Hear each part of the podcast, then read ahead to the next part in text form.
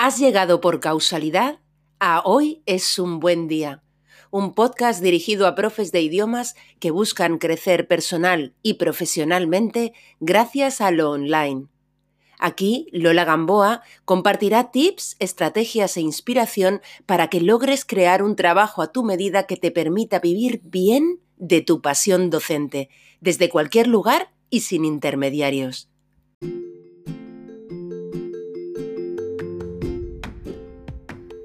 Antes de empezar nuestro episodio de hoy, me cuelo por aquí para hablarte brevemente de Mariposas en la Tripa, mi nueva oferta formativa que se compone de una serie de webinarios de inspiración. Eso es, inspiración con doble C, no es un error. Con estos webinarios quiero invitarte a dejar de acumular información y a pasar a la acción de una vez por todas. Quiero inspirarte a que actúes. Mariposas en la tripa tiene así el objetivo de ponerte en marcha con pequeñas grandes conquistas. Quiero que veas que eres capaz de comprometerte con objetivos que tienen el potencial de cambiar también para ti las reglas del juego para siempre. Muchos profesores de idiomas dan clase online hoy en día porque la pandemia ha obligado a todos a dar el salto. Muchos dan incluso clases grupales online pero muy pocos, poquísimos, tienen un negocio online de idiomas definido y estable. Y por estable me refiero a un negocio que combine calidad de vida con una mayor tranquilidad financiera. Si me escuchas es porque te interesa lo que te cuento y probablemente porque confíes en mí. Si es así, créeme, la primera información de Mariposas en la Tripa, enfocada a ayudarte a crear tus primeros webinarios gratuitos para atraer a potenciales alumnos, es el perfecto lugar por el que empezar a hacer las cosas de forma inteligente y estratégica en lo online. Y eso es así, tengas web o no, seas autónomo o no, tengas o no alumnos ya, sea cual sea la fase en la que te encuentres como profe de idiomas. Tras mi último webinario para traductores y su correspondiente secuencia de lanzamiento, 51 alumnos se han apuntado a mi último curso. Te doy cifras porque creo que ellas hablan por sí solas. Ayudarte a conseguir tus primeros logros online es lo que pretendo con Mariposas en la Tripa, porque eso es lo que se siente cuando te ilusionas por poner algo 100% tuyo en marcha. Y esa es la energía de la que quiero que te nutras para pasar a la acción con tus propias ideas. ¿Qué me dices? ¿Te apuntas a sentir mariposas en la tripa? En educaciondigital.es encontrarás todos los detalles. En una semana ya se han cubierto la mitad de las plazas. Cuento con que no lo dejes pasar porque es una formación en la que comparto contigo la experiencia de muchos webinarios a mis espaldas y yo nunca me guardo nada con mis alumnos.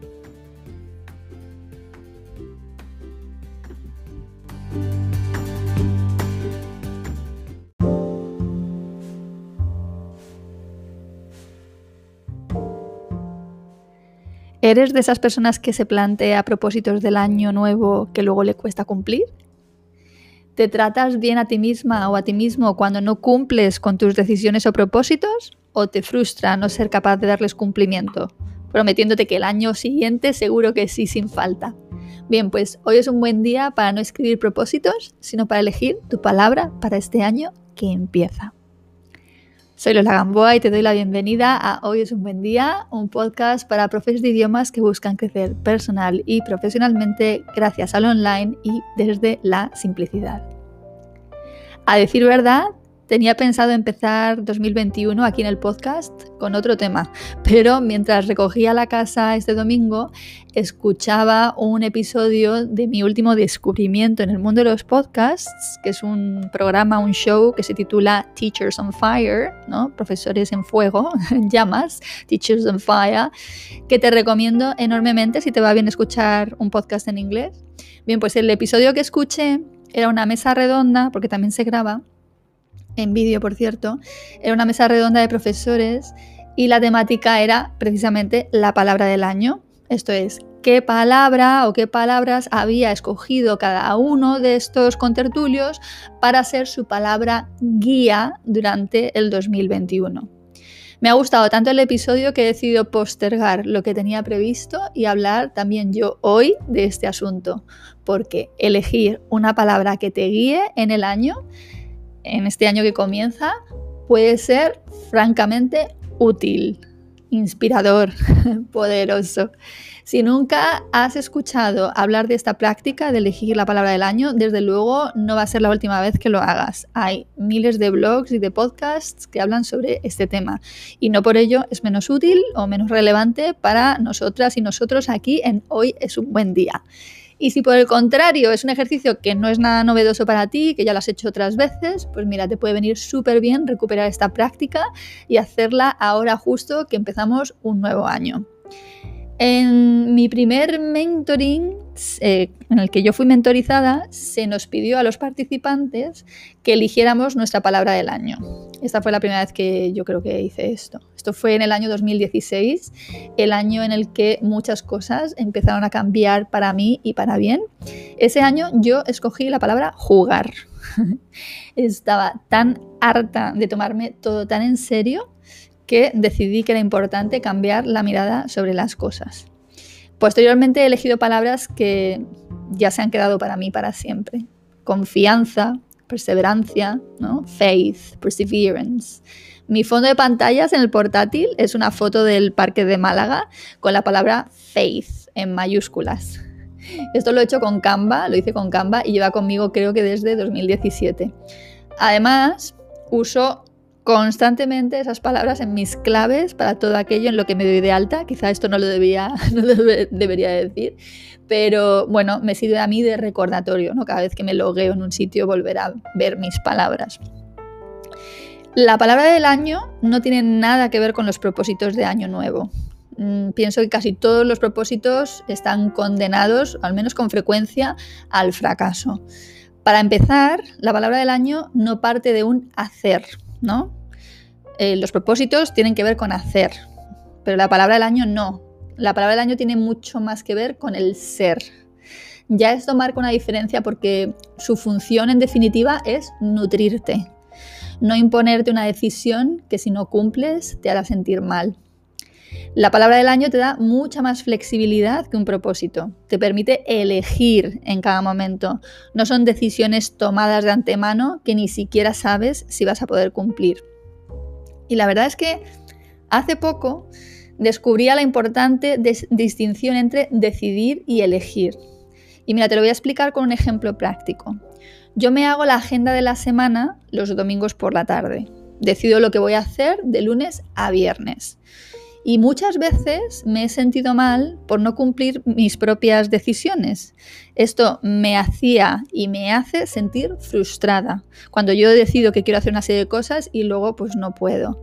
Pero es que decidir un domingo lo que voy a hacer, por ejemplo, el siguiente jueves, no tiene en cuenta la realidad del momento. O sea, yo estoy diciendo sobre el futuro que cuando realmente se haga presente, pues no sé lo que me va a traer.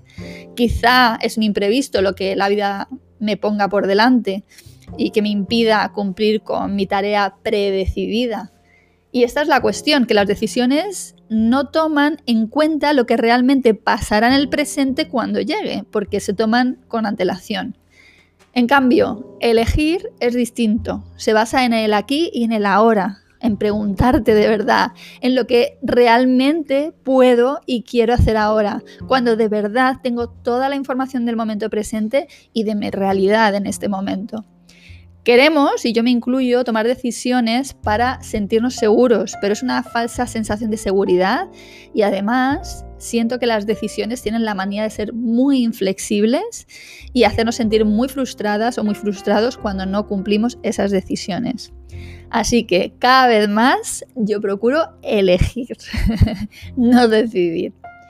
Bien, pues la palabra del año te da el espacio que necesitas para elegir en cada momento, porque te nutre, te sirve de guía, de recordatorio positivo, pero no te impone nada concreto. Genera un marco flexible de actuación muy positivo para ti, que puede englobar todo lo que tú haces en tu vida. Tu palabra del año puede ser un verbo como jugar o un sustantivo como apreciación, por ejemplo. ¿no? 2021 es un buen año para apreciar lo que se es y lo que se tiene, así que, oye, esa puede ser una gran palabra. ¿eh? En el episodio que mencionaba antes, uno de los profesores elegía la palabra try, probar. probar, probar cosas nuevas. Qué gran palabra, sinceramente. Otro ha elegido uh, refocus, reenfoque, que también me ha gustado muchísimo.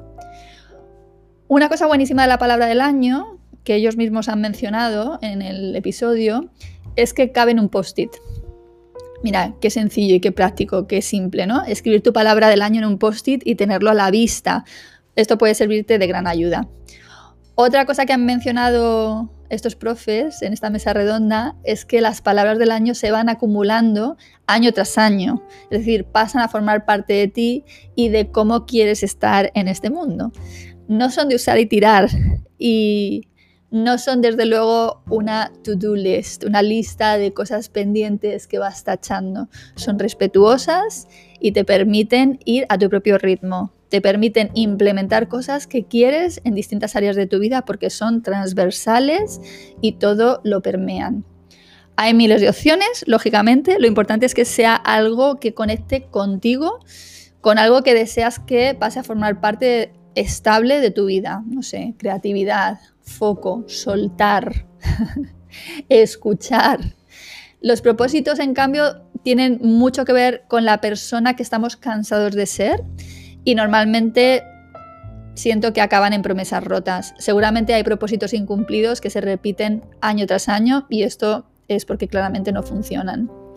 La palabra del año tiene más que ver con tu esencia, con tu crecimiento personal, no, perdón, con la mejor parte de ti, sí, con la mejor parte de ti, esa parte de ti que quieres potenciar.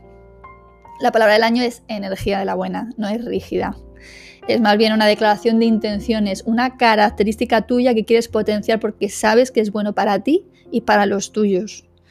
También es un ejercicio interesante para hacer con tus alumnos en el aula. ¿Por qué no, no? En tu clase de idiomas. En internet vas a encontrar muchísimas entradas de blog que hablan de cómo elegir tus palabras y puedes convertir esos posts sin duda en una actividad muy chula para tus primeras clases del año. Mis palabras son estrellas que me guían y que me acompañan. De hecho, yo hace años que no cambio las que ya te he mencionado, pero me encantará conocer las tuyas. Y hasta aquí por hoy. Empezamos 2021 y deseo de corazón que tengas un gran, gran año.